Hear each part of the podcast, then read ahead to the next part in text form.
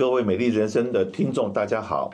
最近我们在 YouTube 频道上面有很多新的单元，希望可以跟大家分享。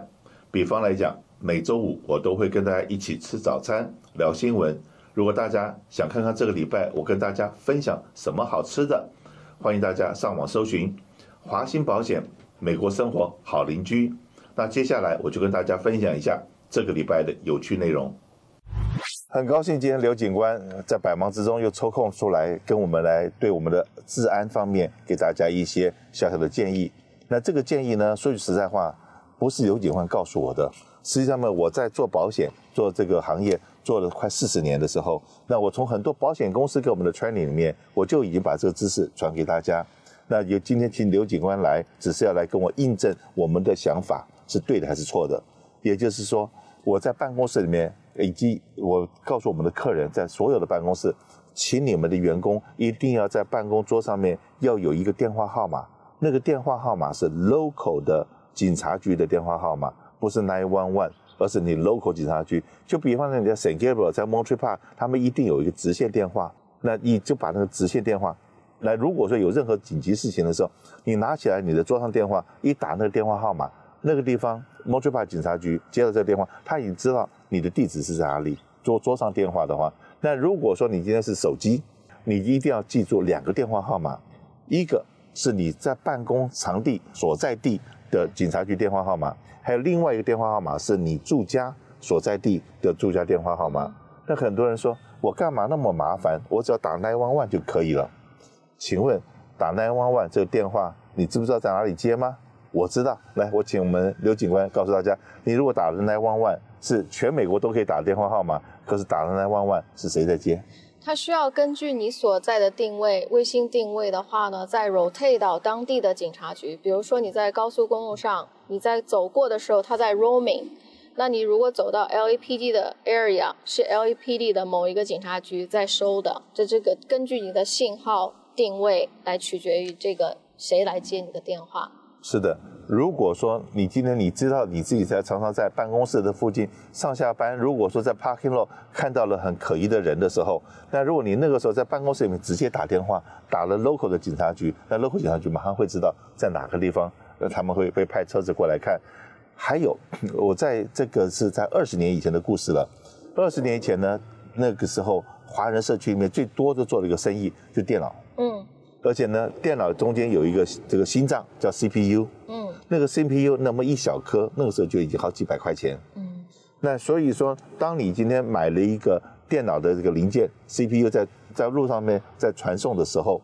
往往别人在抢那个车子，嗯，你的运钞车都上面它有带枪的警卫在手，你这个那一个手提箱可能 CPU 就是几十万的的价值，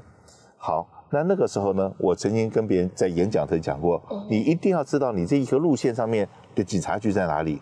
还有另外一个东西，他可能救不了的命，可是呢，别人不愿意去惹的地方是哪里？消防队。当你真的你发觉你被跟踪了，你发觉你危险了，第一件事情当然是如果在马路上面打台湾湾，告诉别人发生了什么事情，或当地的警察会告诉你说好，你现在往哪个方向开？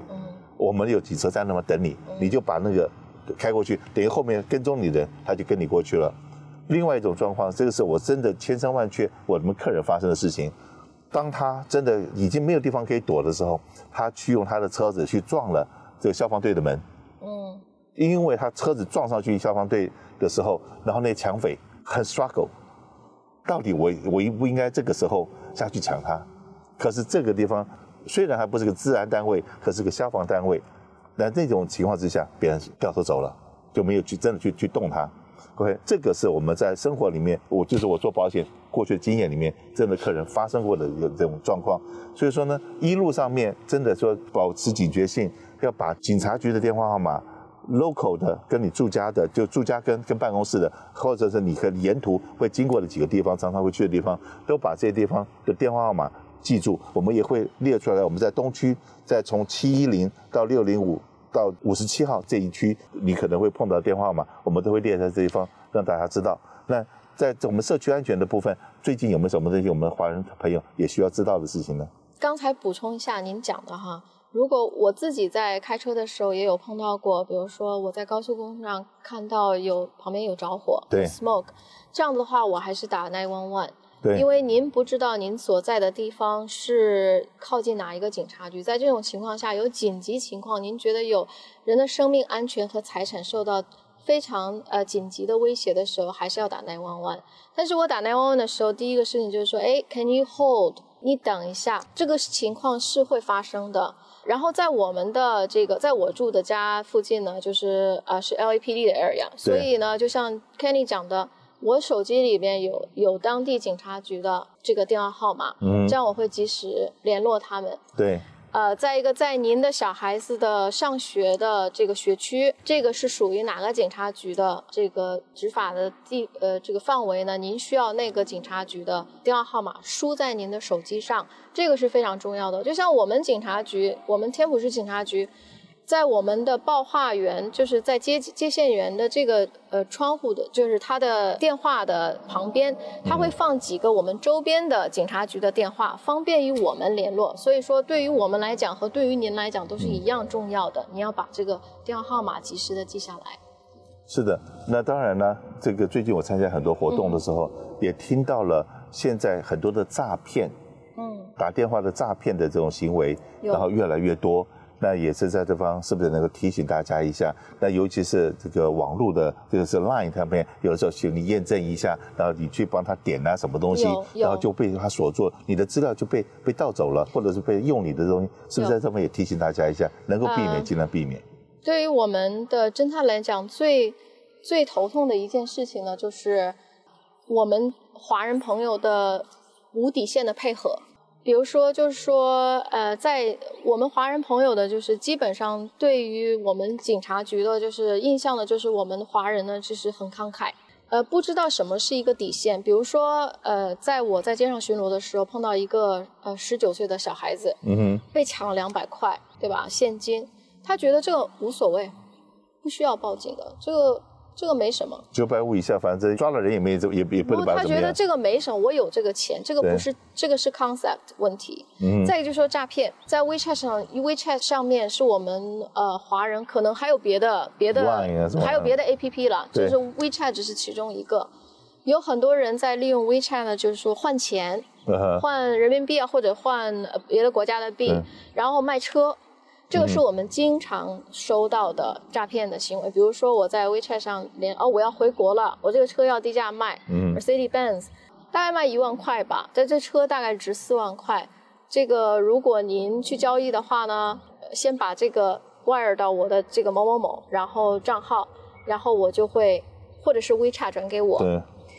很难，因为如果 WeChat 转账的话，我们有没有 record，没有无无据可循，这个。而且不是一例两例，是非常多的案例在发生，所以我第一个是想请呃我们的这个呃观众呢，就是注意，就是说不要因为小小的便宜而去冒这个险，在网上的交易要一非常的小心。再一个就是所有的执法人员，比如说我们的 law enforcement 对和这个法院的嗯法院的呃这个工作人员，或者是 FBI。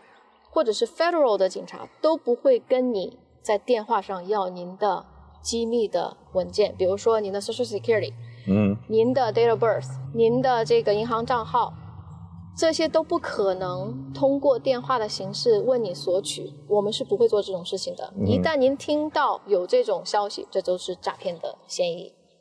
记住哦，你宁愿去得罪所谓的真正的执法人员，对，不要说你不想不给我，然后我会派人来抓你哦，对，会你会有什么 trouble？对，那你就说 go ahead，随便你了。对对。可是呢，我这一分钟保护我自己，对，那是最重要的。就别人在电话里面跟你要社会福利卡号码，对，然后这个你的生日，种种这些比较 sensitive 的 data 的话。一定要搞清楚他到底是何许人也，如何证明他是这个东西非常重要。除非是华兴保险，然后当然呢，一定要听到我的声音哦，不要说打华兴保险你就把所有资料给他了。很多诈骗集团也会去用这些人的名字或者资讯来诈骗你，所以说保护自己是每个人的责任。谢谢大家的关注，谢谢。除了今天的节目外，我们还有很多关于银发族、汽车、房屋、生活时事等很多节目在我们的频道，华信保险美国生活好邻居，欢迎大家帮我们在 YouTube 上面按赞、分享、订阅，给我们多多的支持，谢谢您。